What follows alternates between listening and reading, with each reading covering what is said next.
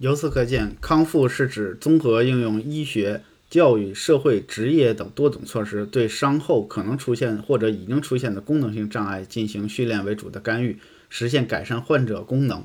最大限度提高生活自理能力，回归社会的目标。所以，其实康复医学是一个综合运用多种手段促进呃病人。或者叫有身体残疾、精神这个障碍的人患者提供这种康复服务的学科。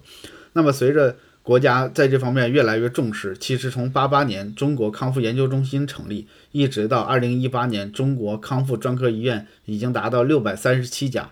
其实，这个行业的发展，随着我们国家加入 WTO，还有整个汶川地震的。大力的那个就是对这个行业有了一个大幅的需求，产生了巨大的供给。其中这里边还有一个最重要的数字，就是二零一八年，呃，这个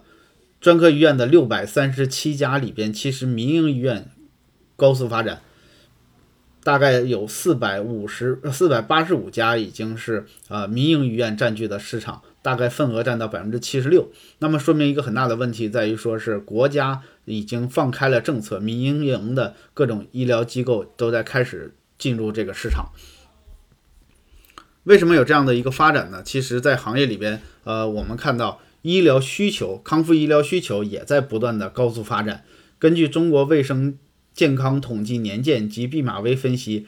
二零一一年到二零一八年，中国康复医疗服务诊疗人数呈爆发式增长，门诊数和出院人数复合增长率分别为百分之十点十点二和百分之二十二点五，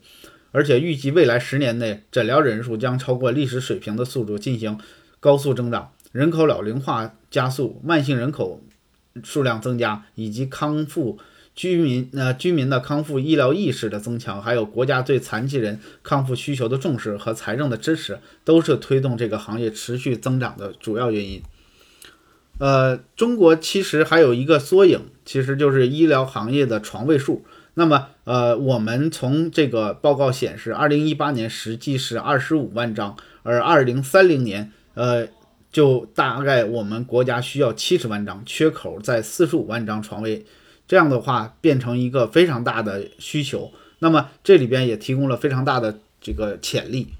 呃，而这个与爆发式增长的需求，国家的重视相对应的是人均康复支付支出较低，康复投入有待提高。这个呃，就是跟中国的现状有呃非常大的相似性，就是什么东西都很快很大，但是一到人均了就比较少。那么根据统计，呃，在人均康复医疗消费方面，二零一七年其实呃人均约为五点五美金，而美国的人均康复费用达到五十四美金，这样的一个水平的差异，导致了说我们跟国外会有巨大的服务的差异的质量和数量的需求。那么这里边其实完整的医学服务链条，严格意义上来讲，应该是包括从预防到健康管理到诊断治疗康复五个方面。呃，那么中国的医院患者其实可能是更多的关注诊断跟治疗，而忽视了预防跟康复。那么这里边就导致了说生活的这个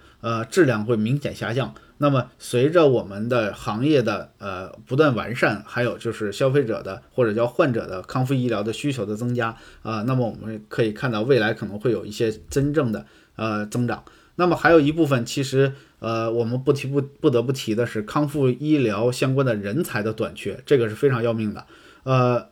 据统计，中国医疗师平均配备水平是每十万呃患者或老百姓，呃，他们的配备的是三点六名医疗康复师，这个水平是非常非常的低。那么跟国际标准呃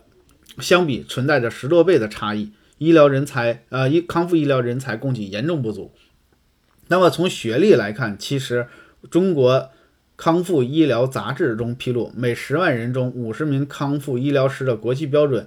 呃，我们相差很远。那么在这个领域的呃部分的这个教学体系的呃本科、专科、职业院校、医疗职业资格和职业资格考试等等的这些，我们都是产生了呃非常大的差异。呃，